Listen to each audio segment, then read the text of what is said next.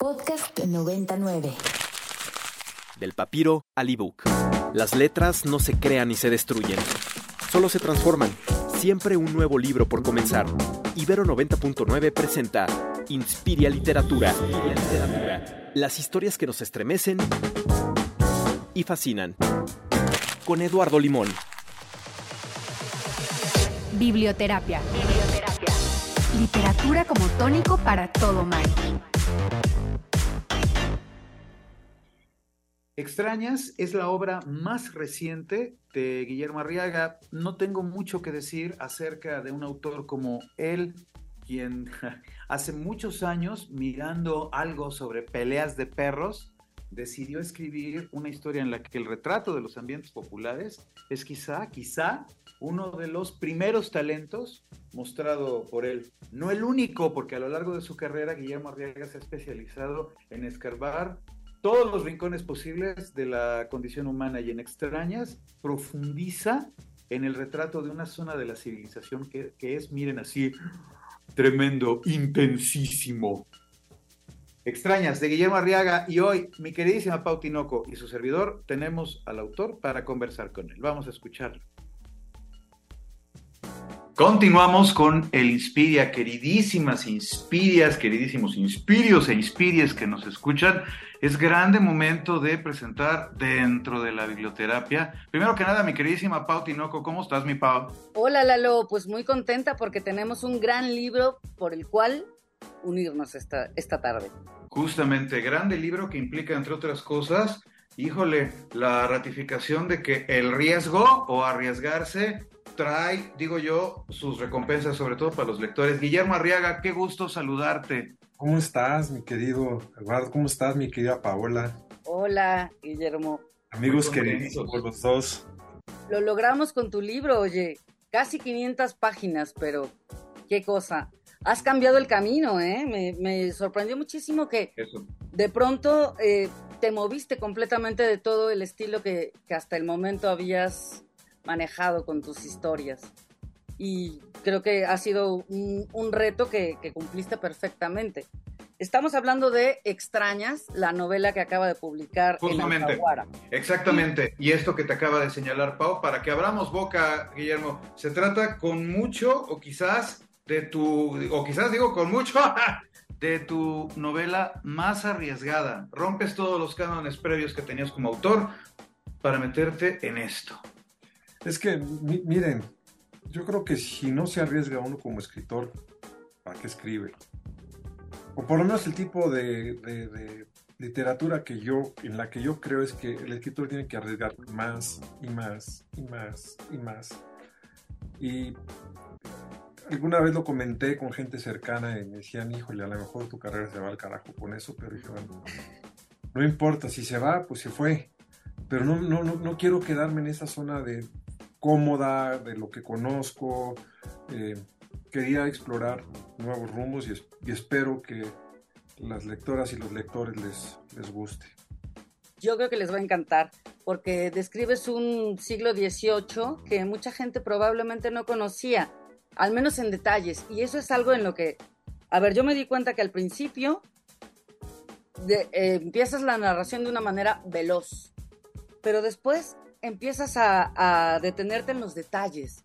Y ahí es donde nos damos cuenta cómo era esa Inglaterra de, del siglo XVIII y de un personaje magnífico que es William Burton, un chico rebelde para su época, que se le ocurre que quiere ser médico en un lugar y en un momento en el que los médicos son pues como brujos, como cualquier cosa, menos algo, algo serio no se les toma en serio, pero él toma esta decisión a partir de un evento muy importante, no voy a spoilerear, pero ese evento no, no, importante no. lo hace cambiar completamente la forma en la que ve todo, desde el lugar en el que vive y cómo creció hasta cómo se relaciona con, con la gente. Con la gente, con los animales, que es algo que a ti te importa mucho, desde luego. Bien, bien, se bien. Nota. Y, pero esto espero que no te parezca superficial, pero me recordó un poco todo este desastre mediático que ha habido con el, con el príncipe que, ay, ¿cómo se llama? Se me fue ahorita su nombre. Henry. Henry. Henry. Porque en realidad todo el mundo lo culpa porque dicen, ah, es un niño muy, muy fresa que lo tenía todo ahí a disposición, como William Burton. Pero ellos no quieren eso. No quieren lo que, lo que la familia les inculcó. Y tú decidiste meterte en una historia que además de ser un reto en cuanto a los temas que tú ya habías manejado, también en el lenguaje. Yo amé lo que hiciste. No hay ques, no no hay aunques, y eso hace un ritmo maravilloso en la forma de contar. Te lo voy a copiar. Y, y- y además usé solo palabras que se acuñaron antes de 1790, lo que me implicó muchas dificultades, porque es- yo cuando escribía la novela iba viendo palabra por palabra, pero algunas di por hecho que deberían ser por la época. Ejemplo, sífilis. Bien. Resulta que no. Torso. No. Bicéfalo. No. Eh, escalpelo. No. Entonces, decenas de palabras que yo creí que sí iban a ser de esa época, no lo eran. Entonces, consultorio, tenía 400 veces la palabra consultorio. Cuando me di cuenta que no funcionaba, dije, a cambiarla. Bien. Cuando la- y cuando la cambias, cambia también la literación. Entonces, o la repites y, y sí fue un trabajo muy, muy, muy Ambicioso, quizás sea la palabra. Y de ambicioso, investigación, bueno. ap- apasionante, muy apasionante. Oye, una Apasionante cosa. porque estamos hablando, Guillermo, de una historia en la que, además de este riesgo creativo que implica el empleo del lenguaje y la investigación ulterior que supongo desarrollaste, una historia poderosa en la que de repente la otredad se nos aparece como reflexión bien profunda de la reflexión de la condición humana. Digo yo. No, quiere, mira, me, me- interesó el, el tema de aquellos que son diferentes. La, la historia me llegó de golpe. No es como el salvaje o como salvar el fuego que se maduraron Mm. por años en mi cabeza y que estaban vinculadas a, a historias cercanas a mí. Esta iba en una carretera y así de pronto. Me- Así como... Entonces me volteé y le digo a mi amigo Sergio, tengo mi próxima novela. Ahí cayó. Estaba yo escribiendo El Salvaje, estábamos hablando de hace 11 años. Estaba yo escribiendo El Salvaje y iba a escribir Salvar el Fuego. Y me llegó de pronto, yo quería hablar de las extrañas. Iba a hacer varias historias en diferentes tiempos sobre estos personajes que son ex- extrañas. No voy a decir quiénes son las extrañas para no spoilear. Eso, exacto. Pero hay un caso cada 300 años más o menos. Y está entre las más raros. De, si la diferencia tiene sus rarezas, este es el más único. Porque piensen, si se repite cada 300 años, ha de haber 10 en 3000 años. Justo. ¿no?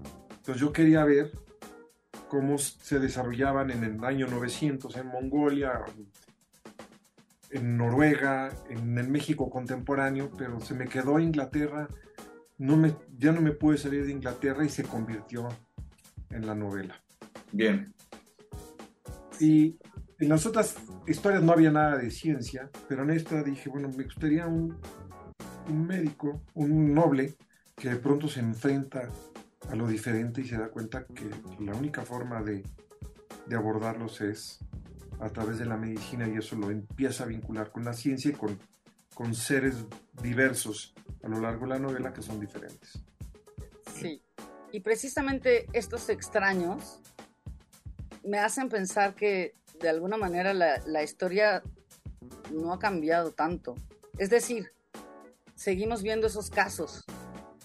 A pesar de que tenemos un momento en el que ya no se tolera la, la forma de tratar o de ver a la gente que es diferente, sigue pasando. Y yo lo que me pregunto es si tú habías pensado cuando estabas escribiendo la historia que ibas a escribir algo con semejanza con la época actual. Mira, el, tema de la diferencia ha sido un tema que es muy cercano a mí. Porque tuve amigos con diferencia, luego trabajé en programas eh, sobre la diferencia, programas de video sobre la diferencia, y personalmente las, si alguna causa apoyo es esa. En una ciudad como México, la diferencia tiene problemas de traslado, de aceptación, de educación. Imagínate en las zonas rurales del país. Peor aún. Entonces, y, casualmente donde más se ha apoyado, que es el norte de Coahuila, la gente los acepta y los quiere. No, no, no, no, no, no, no hay el rechazo que sucede en otros, en otros lugares, como podemos imaginar. Este, ya hay, incluso sentido del humor. También se requiere sentido del humor en la diferencia, porque si no. si lo tamizas de esa forma, se vuelve quizás una pesadilla aún más profunda de la que de alguna manera ya estás retratando en la historia. ¿Qué te escocía el alma, Guillermo, para asumir este riesgo y lanzar esta historia? Porque hay un camino largo en tu obra que tiene que ver también justo con la exploración de la condición humana, pero en este caso específico, ¿qué era lo que traías adentro que decías, no sé si la palabra es exorcizar, quiero exorcizarlo o quiero solucionarlo, punto, quiero publicarlo? No, no, te digo, llegó la historia como un relámpago, se apoderó de mí y, lo saben varios escritores. Muchas veces tú no eres el que escoge las historias, son las historias las que te escogen a ti y esta me escogió a mí y muy obediente le escribí. mi propósito, mi único propósito es contar una historia, la verdad. No quise dar un mensaje, no quise hacer filosofía, mm, quiero simplemente contar una historia. Lo que devenga de la lectura ya no está en mis manos, está en manos de quien la lee. Me doy cuenta perfectamente porque en tu trabajo como guionista hay un lenguaje y en este caso es completamente distinto. O sea, aquí es otro Guillermo Arriaga que se sienta a buscar todos los detalles y de pronto eso. Si hay algo que te agradezco siempre en tus, en tus historias es que te comprometes con eso, con la historia, más allá de tratar de, quedar bien con, temas políticos o con temas de coyuntura, tú escoges la historia o la historia te escoge a ti y tú la vas desarrollando. Pero yo lo que pienso es hacer un guion de cine, que son no más de 120 páginas hasta donde recuerdo, em, es, es, un lenguaje distinto y es una cosa muy rápida. Pero ¿cómo haces una novela de esta envergadura en tan poco tiempo, o sea, en medio de otras dos novelas, por lo que acabas de decir, ¿no? Pues eh, fíjate que es la novela, la segunda novela más rápida que he escrito en mi vida. La más rápida fue Escuadrón Guillotina, que es así, no sé cómo le hice, la escribí en 10 días. Wow. mi primera novela, yo creo que por eso, porque cuando empiezas a publicar dices, ay cabrón. Hay una versión, o sea, empiezas a, te pones en la lupa y, empiezas a darte cuenta que sí tiene repercusiones lo que escribes, entonces ya te vas con más calma. Esta la escribí, digo, escribí las otras historias, tengo 50 páginas de cada una de las otras historias de Noruega, México, Mongolia.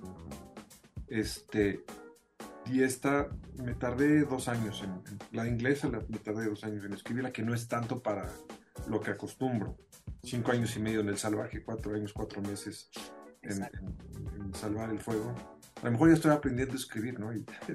Ahí, eso, venga, a lo mejor ya estoy aprendiendo a escribir. Pues miren, para ratificar que Guillermo Arriaga es uno de los escritores de nuestra escena que de verdad que ya que le ha aprendido, que vaya que le ha aprendido al oficio de escribir, extrañas la novela más reciente de Guillermo Arriaga y mi Pau, los invitamos a todos a que se aproximen a la historia y a que se entremetan con esto que no quiero reiterarlo, pero verdaderamente Guillermo implica una profunda reflexión sobre la condición humana. ¿Cuánto te agradecemos estos minutos para haber conversado con nosotros? Y qué pena, mi Pau, que el tiempo en radio sea tan inexorable, pero que muy pronto tengamos la oportunidad de seguir profundizando conversación contigo, Guillermo. No, al contrario, les agradezco el espacio, les agradezco que que la lean ya y se las encargo. Ah, pero claro. Ahí Ahí la vamos a estar recomendando por todos lados. Saben que el boca a boca es lo único que salva una novela. Es verdad. Qué lindo, es muy cierto.